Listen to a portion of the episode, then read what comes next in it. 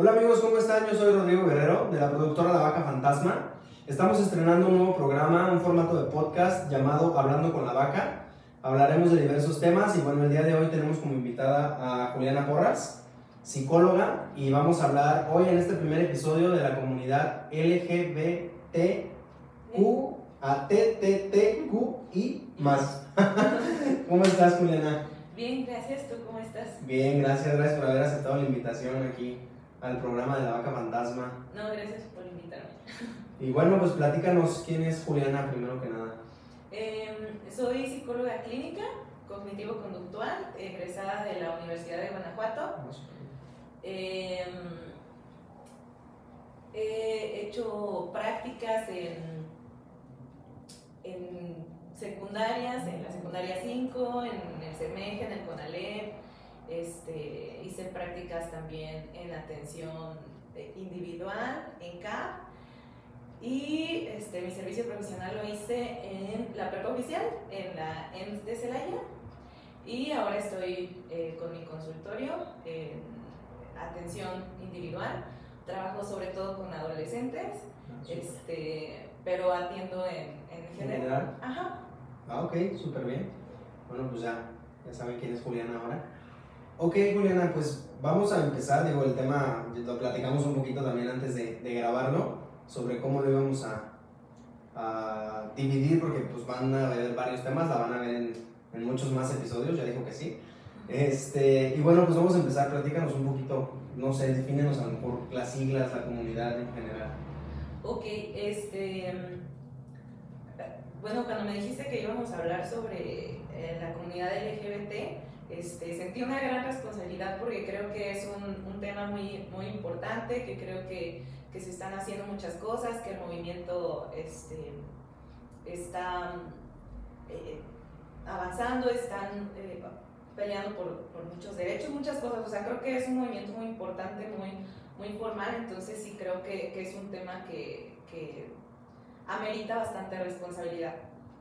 Este, sobre las siglas, parecen muchas. Este, cuando empezó el movimiento, en realidad solamente eran tres, era nada más LGB, okay. nada más era lesbianas, gays y bisexuales. Okay.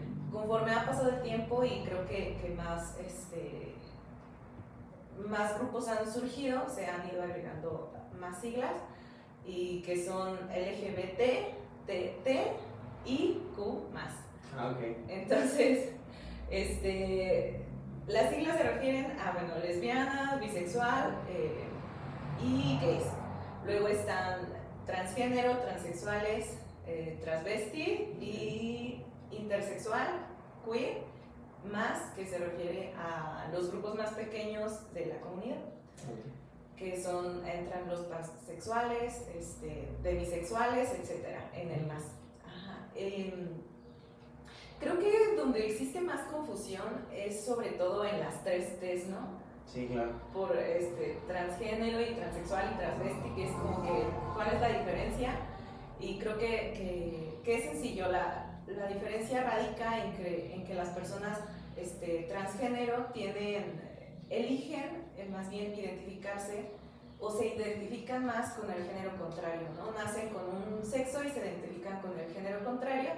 Y los transexuales, la diferencia es que eh, optan por procesos eh, quirúrgicos okay. o, o este, hormonas, hormonales para, este, para obtener esta transición hacia el género con el que se identifican y los transvestis que en realidad es eh, personas que les gusta vestirse del género opuesto y pueden hacerlo a lo mejor nada más como, como en un momento de su vida o usar nada más este, las prendas en un momento y no precisamente son homosexuales, o sea, una persona heterosexual puede hacer transvestismo y, y, no quiere decir con eso que es homosexual.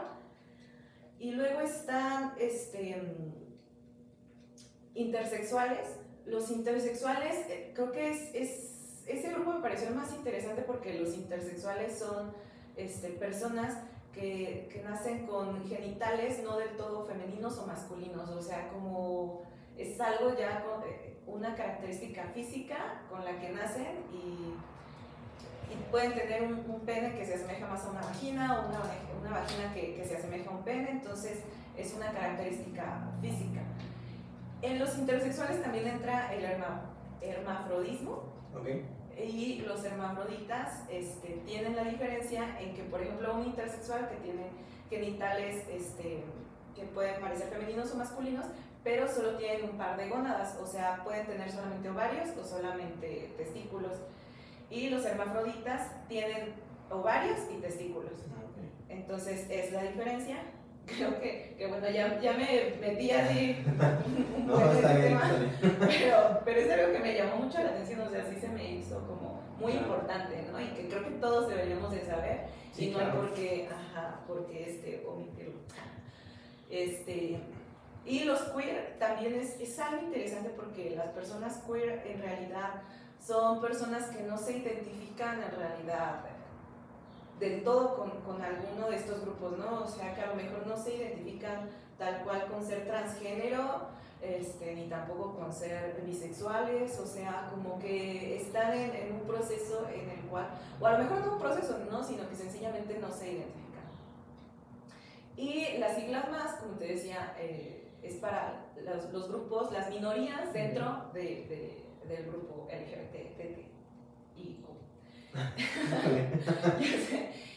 este y que entran los pansexuales, los demisexuales, etcétera, que no por ser minoría son menos importantes.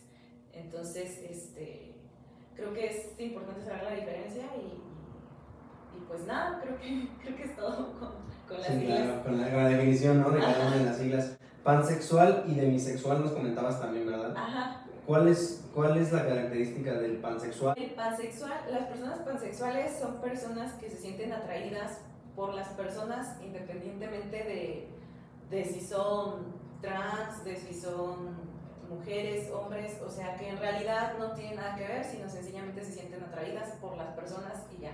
Ah, los asexuales, que también entran en ah. este más, los asexuales son personas que no sienten atracción eh, sexual, o sea que sencillamente es como que, no, o sea, no, ni siento atracción, ni me siento identificado. En esta parte del asexual, o sea, realmente ni tantito hay como a un lado o a otro, o sea, digamos, a un gustarle uno o gustarle otro o así.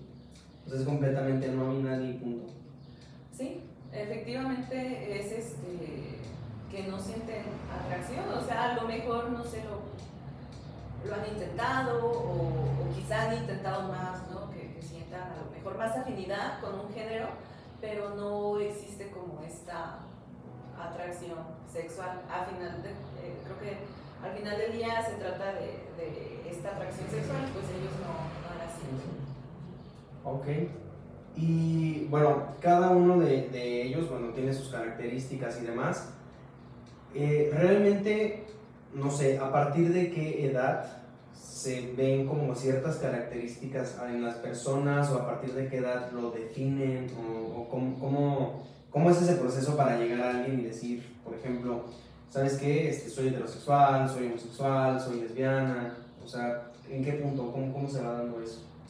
Creo que es, este, ahora sí que voy a utilizar la, este, ¿cómo se dice? La la, la, frase célebre del psicólogo depende, o sea, creo que es este creo que es muy particular, cada persona va a vivir su proceso diferente y, y, a lo mejor habrá una persona que te diga, yo me di cuenta a los 10 años, o sea, a los 10 años yo ya lo sabía, este, salí del closet o me definía a los 20, pero yo ya lo sabía, pero depende de cada quien, o sea, creo que al final del día el que una persona se identifique o no este, con un género este, desde la infancia. Creo que todos este, tenemos que tener la libertad de poder identificarnos con lo que sea, bueno, con el género que, que sea, ¿no? Este, de tener esa oportunidad. Creo que también etiquetar a un niño que, que o a una niña que le gusta jugar con, con, carritos o a un niño que le gusta jugar con muñecas, etiquetarlos desde niños y decir es que va a ser gay o homosexual, sí, sí, creo que no, no les damos tampoco la oportunidad de que, de que lo definan, ¿no? Entonces, o de que lo experimenten. Entonces creo que, que es muy individual el proceso de cada quien, sin embargo, dentro de la norma o o de lo que podría considerarse más común es que la personalidad en general en todas las personas se termina de definir aproximadamente a los 18 años, entonces creo que es la edad eh, en la que normativamente una persona pudiese decir estoy segura con algo y que no, pero que sin embargo no quiere decir que, que ya sea definitivo, ¿no? Así de elegí esto, pero podemos cambiar de opinión todo el tiempo. Ah, o sea, siempre puede pasar eso. O sea, digamos, dicen a los 18 es cuando, bueno, se supone, no sé, por norma, dicen ya está definido.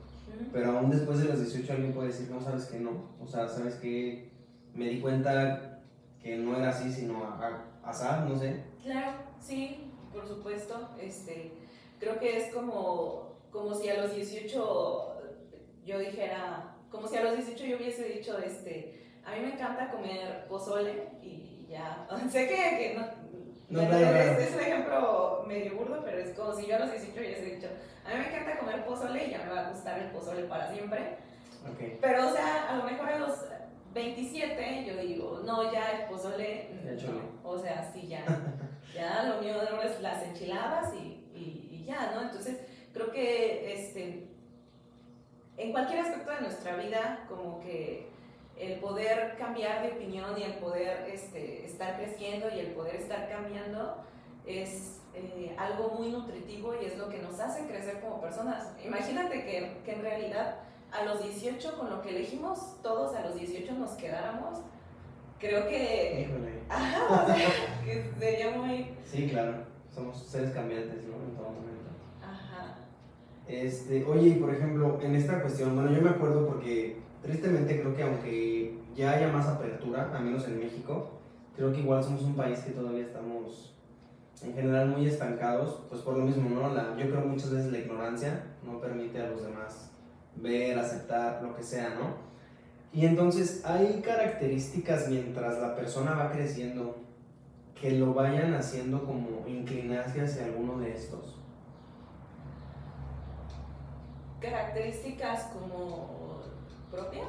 Mira, por ejemplo, yo una vez me acuerdo que escuché hace mucho tiempo eh, a una familia, las típicas, ¿no? Las comadres que se dicen cosas y que van así de que no, es que, por ejemplo, decía, ¿sabes qué? Es que Pepito este, se hizo homosexual porque como no tuvo papá y solo creció con mamá, por eso se hizo así. Entonces, este, digo, a lo largo del tiempo he escuchado muchos comentarios de ese estilo de que no, es que fue porque creció con puras hermanas. Entonces yo digo, ¿realmente ese tipo de cosas influyen, como la gente dice? Em, creo que al final del día este, son, son mitos, o sea, bueno, las personas siempre intentamos buscarle la explicación a todo, ¿no? Es como una naturaleza humana que buscamos eh, darle explicación a algo.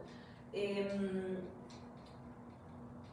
si una persona este, se hace homosexual por ciertas cuestiones o etcétera, em, no podría, creo que no, no es como una característica como tal, o sea, como, como decir, esto es definitivo. Igual, voy a decir otra vez lo mismo, es muy individual, cada quien tiene un proceso diferente, sin embargo, habrá personas que, que, nacen así, habrá personas eh, que lo descubren después. Hay todo un contexto que favorece a ciertas cosas, a crecer de cierta manera, sí, todos, ¿no? Todos tenemos un contexto que nos eh, favorece y nos hace ser de cierta manera. Y aprendemos este, o sea, en general todos, absolutamente todos, aprendemos el cómo es el modelo de amor en nuestra primera infancia, eso es real, ¿no? Pero el que a lo mejor que si creció solamente con la mamá o si creció que y que por eso sea gay, creo que, que no, o sea, creo que sí son, son mitos, este, cada quien es, es muy individual, es como, por ejemplo, cuando dicen, ah, es que es mujeriego porque, este, porque era el favorito de su mamá. Y, ya es mujeriego por eso, entonces es como que... sí, sí, claro. No, este, creo que no, creo que es parte de la naturaleza humana. Esas cuestiones creo que, creo que es parte de la naturaleza humana, pero por querer buscarle una explicación. ¿no? no sabemos el porqué de algo que es diferente a nosotros, entonces darle una explicación. Pero cada quien es, es diferente, cada quien tuvo un proceso distinto, este, entonces son mitos. Literal, depende. Ahora sí, esos sí, puros mitos que siempre Sí, uno le trata de, de buscar a lo otro y etcétera, etcétera. sí. Por ejemplo, en toda esta parte también, bueno, más últimamente, de la adopción entre parejas del mismo sexo. Igual, hay muchos comentarios, tanto positivos como negativos, de decir, no, sí, o sea, no hay problema que el niño o la niña crezcan en una familia, no sé qué. Y hay muchos otros que dicen, no, es que lo natural es un papá y una mamá, o dos papás y dos mamás, porque si no, no sé qué. ¿Realmente eh, hay algún inconveniente en que sean dos papás, dos mamás, como esta gente muchas veces piensa? Creo que no. O sea, creo que creo que independientemente de, de la persona que seamos, y de, independientemente de, del cómo, del criar niños o, o- qué personas somos las que criamos niños, creo que, que no influye en el tipo de persona que va a ser, este, el qué tipo, el qué persona seamos. O sea, si, si es un, asiático, un pelirrojo, si es lo que sea, eso no va a influir en el tipo de persona que va a ser ese niño. Creo que lo que tiene que, que ver si son, si son dos homosexuales, si son dos mujeres, creo que lo que importa es la calidad de personas que son es- esos dos hombres que adoptaron un niño. O sea, si son personas que tienen una calidad humana, si son personas que es como van a crear a, a ese niño Claro. independientemente de que sean un hombre y una mujer, dos mujeres o dos hombres, ¿no? Entonces, así como va a haber casos de que a los, los niños este, vivan maltrato, etcétera, eh, si son dos mujeres o dos hombres, lo hay muchísimo más también teniendo un papá y una mamá. Entonces, no depende del género ni, de, ni, del, ni del sexo de los padres, creo que depende de la calidad humana de las personas, de, de lo que deciden, de lo que eligen. Entonces, no creo que tenga que ver. Creo que tratamos, las personas creo que en realidad, como humanos, tratamos de, de ver lo malo como humanidad en lo que no conocemos. O sea, la humanidad está, tiene muchos errores, tiene muchas cosas malas, entonces hay que tratar de echarse la culpa a lo que está fuera de nosotros, a lo que no es igual que yo, a lo que es diferente. Entonces, tratamos de verlo en, en, en las minorías, ¿no? Es que, es, es que los chinos, este, como las películas gringas, ¿no? Que siempre los malos son los rusos y los chinos. O sea, ¿no? Sí. Los gringos Sí, sí, sí. siempre son los fabulosos. Entonces, no sé, es, es otro ejemplo burdo, pero creo que, que la humanidad trata de ver siempre lo malo en, en las cosas que no conocemos, ¿no? Entonces, no, esos niños van a crecer mal porque... Sí, exacto, lo he escuchado muchas veces. Ajá. Crecen mal porque, pues, no, lo natural es un papá y una mamá, si no, no. Y digo, no, no, no creo realmente. Bueno, y ahora con la explicación que nos das, pues sí es cierto, o sea, no influye que sea un papá y una mamá. Mm, Por ejemplo, también lo natural no sería que a un niño lo críe su abuelita, sola su abuelita. Y es algo que se da muchísimo en México. sí. Y eso nadie dice nada, ¿no? Ah, está con la abuelita, sí está bien. Pobre abuelita, pobre niño. O sea, eso no es lo natural, porque la abuelita sufre, el niño también sufre, porque ya no tiene la abuelita la capacidad de poder crear un niño y el niño no cubre sus necesidades. Eso no es lo natural tampoco, porque eso no se señala. Cierto. Entonces, Eso está en el ojo del huracán, ¿no? ajá, Como esto siempre. claro. Y igual, ¿no? Bueno, lo que nos platicabas hace ratito que que habíamos dicho también es que ya desde hace años dejó de ser considerado que como un trastorno mental. Así es. Porque antes era, pero ¿por qué antes era considerado como un trastorno? Em, se consideraba patología, eh, creo que precisamente porque parecía algo fuera de la norma, ¿no? O sea, la normalidad o la norma se encuentra en donde estamos la mayoría, ¿no? El como somos la mayoría, eso es lo normal. Y como la homosexualidad es una minoría, este, está fuera de la norma, entonces es anormal, por lo tanto es patológico. Sin embargo, ahora se sabe que la patología, un trastorno de personalidad, por ejemplo, hay trastornos de personalidad y habrá personas que tienen rasgos de esa personalidad, ¿no? Este, por ejemplo, una persona obsesiva compulsiva este, que tiene rasgos, pero es completamente funcional, pero es obsesiva compulsiva, que todo tiene que estar en orden, todo tiene que salir bien, pero es totalmente funcional. Pero si deja de ser funcional y ya no sale de su casa porque no puede pisar las líneas o etcétera, eso ya lo, se vuelve una patología porque esa persona deja de ser funcional. Los homosexuales pues, no es ninguna patología porque son completamente funcionales, porque este, son totalmente, este, pueden ser miembros de la sociedad sin ningún tipo de problema, entonces por eso deja de considerarse una patología y por muchas cosas más, ¿no? Que no hay algo realmente negativo ahí. Claro, claro, claro. Y por ejemplo, digo, antes a lo mejor era más marcado por lo mismo. Hoy en día siguen existiendo este, por ejemplo, yo me acuerdo, no sé si lo conozcas, Mauricio Clark, un, bueno, una persona, una figura pública aquí en México, que bueno, él, bueno, él es o era, él decía que era homosexual y que después con ayuda de un campamento, no sé qué, este, Dios le cambió la vida y lo hizo ver las cosas y se volvió heterosexual. Bueno, creo yo para mí, o sea, digo, güey, no mames, o sea, eso no... Porque él dice, ¿no? Que me curaron de esto, ya no soy homosexual, que no sé qué. Entonces yo digo, ese tipo de lugares, los famosos campamentos, como los que él dice, bueno, campamentos, centros, no sé qué sean, donde se supone que te dicen, ah, sí, es homosexual, este, vamos a meterlo al campamento, a la junta y va a salir siendo heterosexual. O sea, ¿por qué o cómo, cómo buscan ellos hacerlo? ¿Realmente ellos logran o quieren un cambio? O sea, ¿logran un cambio con eso? ¿Las personas que van al campamento o las personas que organizan estos campamentos? Tanto los dos, uno como otro. Creo que las personas que utilizan o que organizan estos campamentos, no sé de qué estilo, pero por ejemplo, he escuchado esto de las terapias de conversión o estas cosas que, que, al final del día torturan a las personas, ¿no? El objetivo es destruir su estructura del yo para que esa persona no sepa quién es y entonces poder volver a reestructurar eso. O sea, imagínate el nivel de violencia, ¿no? Claro.